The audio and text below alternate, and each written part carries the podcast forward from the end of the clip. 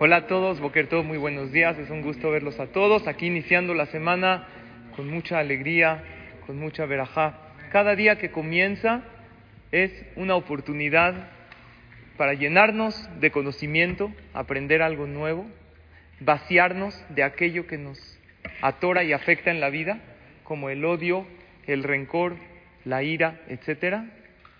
Y vibrar en alto con buena energía, practicando la gratitud. Por lo tanto, el consejo para que Bezrat Hashem practiquemos todos los días, que sepamos que todos los días de la vida hay algo que aprender, algo que perdonar y mucho que agradecer. Ojalá y lo hagamos, vivamos mejor. Tengan todos un excelente día, un buen inicio de semana con mucha verajá y.